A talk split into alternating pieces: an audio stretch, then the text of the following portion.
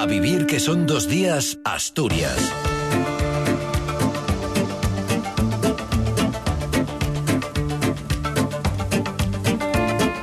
¿Qué tal? Buenos días. Comenzamos aquí el repaso de la información, a la información del Principado de Asturias, en una jornada de domingo en la que continúa este tiempo inusual para esta época del año. De hecho, ayer se activó el protocolo por contaminación atmosférica en el entorno de Oviedo y de Gijón por la elevada presencia de partículas PM10 y por la situación de estabilidad meteorológica. El Principado no descarta además una planta en Cogersa para quemar directamente el combustible CSR y generar energía, aunque la primera opción es licitar de nuevo su gestión externa. Detenido en Gijón un vecino de San Martín del Rey Aurelio que se dio a la fuga en un BMW y acabó chocando contra una farola. Son los titulares de una jornada en la que esperamos cielo poco nuboso con intervalos de nubes medias y altas.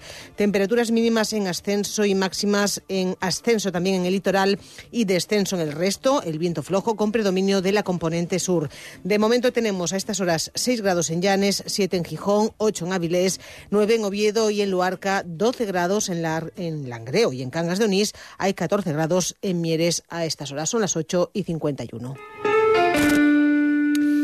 El consejero de Hacienda, Guillermo Peláez, se estrenó ayer en su papel de portavoz del Ejecutivo Autonómico tras la reunión semanal del Consejo de Gobierno que tuvo lugar ayer. Su primer anuncio fue la activación del protocolo de actuación en caso de episodios de contaminación del aire del Principado en las aglomeraciones del área de Gijón y de Oviedo por la elevada polución durante tres días consecutivos, los altos niveles de partículas en suspensión en la atmósfera y también las condiciones desfavorables de ventilación. En Gijón se activa el nivel cero preventivo y en Oviedo se activa el nivel 1 de aviso. En ambos casos porque existe una previsión de fenómenos meteorológicos que dificultan la, difusión de contaminantes, por tanto los contaminantes se concentran Así pues, quedan activados estos niveles, el nivel 0 en Gijón y el nivel 1 en Oviedo, en, para los casos de contaminación del aire. El nivel cero preventivo implica un seguimiento de la situación, mientras que el 1 de aviso supone, entre otras medidas, limitar la velocidad en carreteras y prohibir la circulación de vehículos pesados de mercancías en determinados tramos urbanos, además del riego, el riego de vías. Guillermo Peláez, que señaló además ayer que el contrato para la gestión del combustible sólido recuperado generado en Cogersa a partir de la bolsa negra de basura volverá a salir a licitación. Esto ya era conocido, pero concretó que lo hará, esta licitación volverá a salir en similares condiciones al que ahora, a la que ahora se ha quedado desierta después de que las tres empresas que optaban a hacerse con el contrato, UNOSA, Cementos Tudela-Beguín y CTC, Servicios Ambientales, quedarán excluidas del proceso. En todo caso, si bien la prioridad es volver a la licitación como primera opción, no descartaba ayer el consejero como alternativa la puesta en marcha de una planta en Cogersa donde ese CSR, ese combustible, se queme directamente para generar electricidad, una posibilidad que de hecho ponía sobre la mesa también Izquierda Unida, miembro del bipartito del Principado, aunque matizaba ayer Guillermo Peláez, es pronto para estudiar esta opción. Es muy pronto para valorar algo, algo tan concreto, pero sí que eh, eso son lo, lo que estamos estudiando ahora mismo, aunque digamos que la primera opción sigue siendo sacar a licitación el, el, CSR, la explotación del CSR. En cuanto al conflicto de las ITVs, Guillermo Peláez insistió en que la prioridad es el diálogo, mantener el modelo público actual, pero añadió que los perjuicios a los ciudadanos están cayendo en el descrédito del servicio. La huelga está dando argumentos, a su juicio, a aquellos que quieren privatizarlo del todo, por lo que llama a abandonar las posiciones de máximos y que los trabajadores dejen la huelga para buscar una solución. Ser Gijón.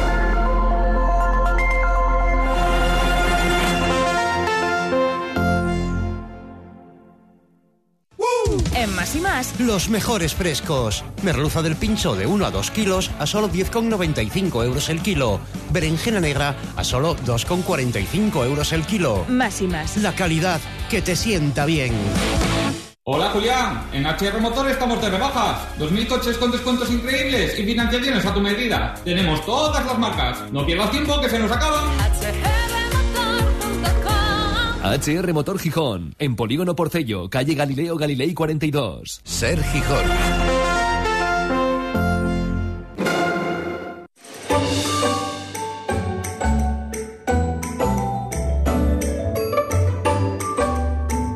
Cadena Ser. El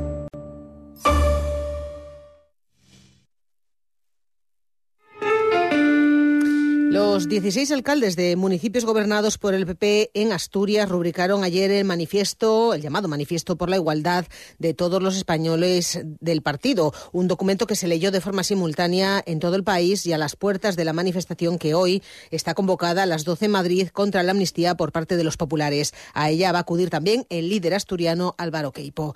Además, las federaciones de Izquierda Unida en Asturias, Castilla y León, Extremadura y Andalucía quieren la reapertura de la ruta de la Vía de la Plata por tren empezando por la conexión Astorga-Plasencia. El coordinador asturiano de Izquierda Unida y consejero en el gobierno de Asturias, Ovidio Zapico, aseguró ayer que van a defender el relanzamiento de esta conexión para mejorar las comunicaciones en el oeste peninsular y también su inclusión como parte de la red básica ampliada de la Unión Europea. Eh, coordinaremos acciones con el resto de federaciones de Izquierda Unida por las que atraviesan esta infraestructura para lograr como primer paso la reapertura del tramo entre Astorga y Plasencia y persecución en la madrugada del viernes al sábado en Gijón, protagonizada por agentes de la policía local y un hombre al que se le achacan sendos delitos contra la seguridad vial y por resistencia a la autoridad.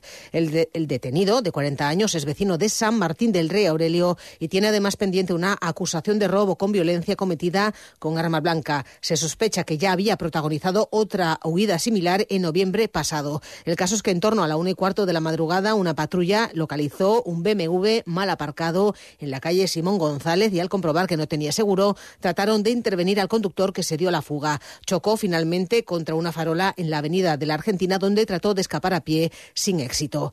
Y la Feria de Turismo Internacional de Madrid, Fitur, abrió ayer sus puertas para el público en general. Por los micrófonos de la SER pasó el concejal de Turismo del Ayuntamiento de Oviedo desde Fitur, Alfredo García Quintana, sacó pecho de los buenos eh, datos turísticos de la capital asturiana, superando el millón de pernoctaciones en 2023. Ha habido un crecimiento de casi un 30% en estos cuatro años. Tenemos unos datos magníficos. Es la ciudad que más crece del norte de España, solo por detrás de, de San Sebastián. Y los vecinos de la zona de Nuevo Gijón y Perchera Labraña se movilizaron ayer en el Parque Avelino Vidal para pedir al consistorio que destine parte del remanente de 2023 a la mejora de los parques Avelino Vidal y Víctor Fernández Suárez. María Jesús Susi Martínez, presidenta de la Asociación de Vecinos Santiago de Gijón. Las reivindicaciones tenemos el parque, que al final se queda sin, sin hacer nada, el parque de Avelino Vidal, que pedíamos que nos arreglaran el suelo y que nos pusieran algún columpio más entonces eso se queda siempre queda fuera de presupuestos, no, no lo van a hacer. Realmente las explicaciones son que, que no hay presupuesto. Y ayer volvió a Mires la caja de resistencia, la iniciativa del ayuntamiento que programa obras de teatro que han sido censuradas por otras corporaciones del país. Se vio la obra El señor puta o la degradación del ser de Deliria Producciones, censurada por el ayuntamiento de Talayuela en Cáceres con un gobierno de PP y Vox. La concejala de Cultura de Mieres es Rocío Antela. Y lo que creamos es un espacio seguro para la industria de la cultura. Detrás de una cancelación no hay simplemente un título de una obra, un nombre de un artista, no, hay una trabajadora o un trabajador. Hay familias detrás. Por eso hay que empezar a, llamar a la cultura industria cultural. La intención del Ayuntamiento de Vieres es seguir programando de forma mensual o lo más posible este tipo de obras censuradas en otras eh, partes del país. Y llegamos así a las 8 y 58 minutos de la mañana. Es tiempo para el deporte que viene hoy de la mano de Martín Gago. ¿Qué tal? Muy buenos días. ¿Qué tal? Buenos días. Victoria importantísima del Oviedo ayer por 1-0 frente al Leganés, frente al líder en el estadio Carlos Tartiere, en un partido en el que fue superior de principio a fin, con ocasiones claras tanto de Sebas Moyano como de Dubasín, pero que acababa siendo el tanto de Paulino de la Fuente desde fuera del área el que daba el triunfo en el minuto 89. Una victoria de la que habla en sala de prensa el técnico Luis Carrió. No, es una victoria más porque pues, es un rival que va primero y no es casualidad, ¿no? Y esta victoria pues es importante. Ahora, hay que seguir, ¿no? Hay que, estamos en una posición buena ahora pero queremos estarla en, el, 3 de junio, que creo que acaba la competición y hay que seguir peleando y ir a ganar el domingo que viene. El Oviedo es ahora mismo sexto con 37 puntos y si el Valladolid no gana mañana el Racing de Santander, acabará la jornada en fase de ascenso a Primera División. Por su parte, el Sporting es ahora mismo tercero con 39. Si gana en el día de hoy al Racing de Ferrol, recuperará esa opción de ascenso directo en un partido que va a ser hoy a las 9, como decimos, frente al Racing de Ferrol en el Estadio del Molino. Gracias, Martín. Con los deportes llegamos casi a las 9 de la mañana. Continúa, cuando del reloj marques ahora, continuará la información continúa a vivir, que son dos días.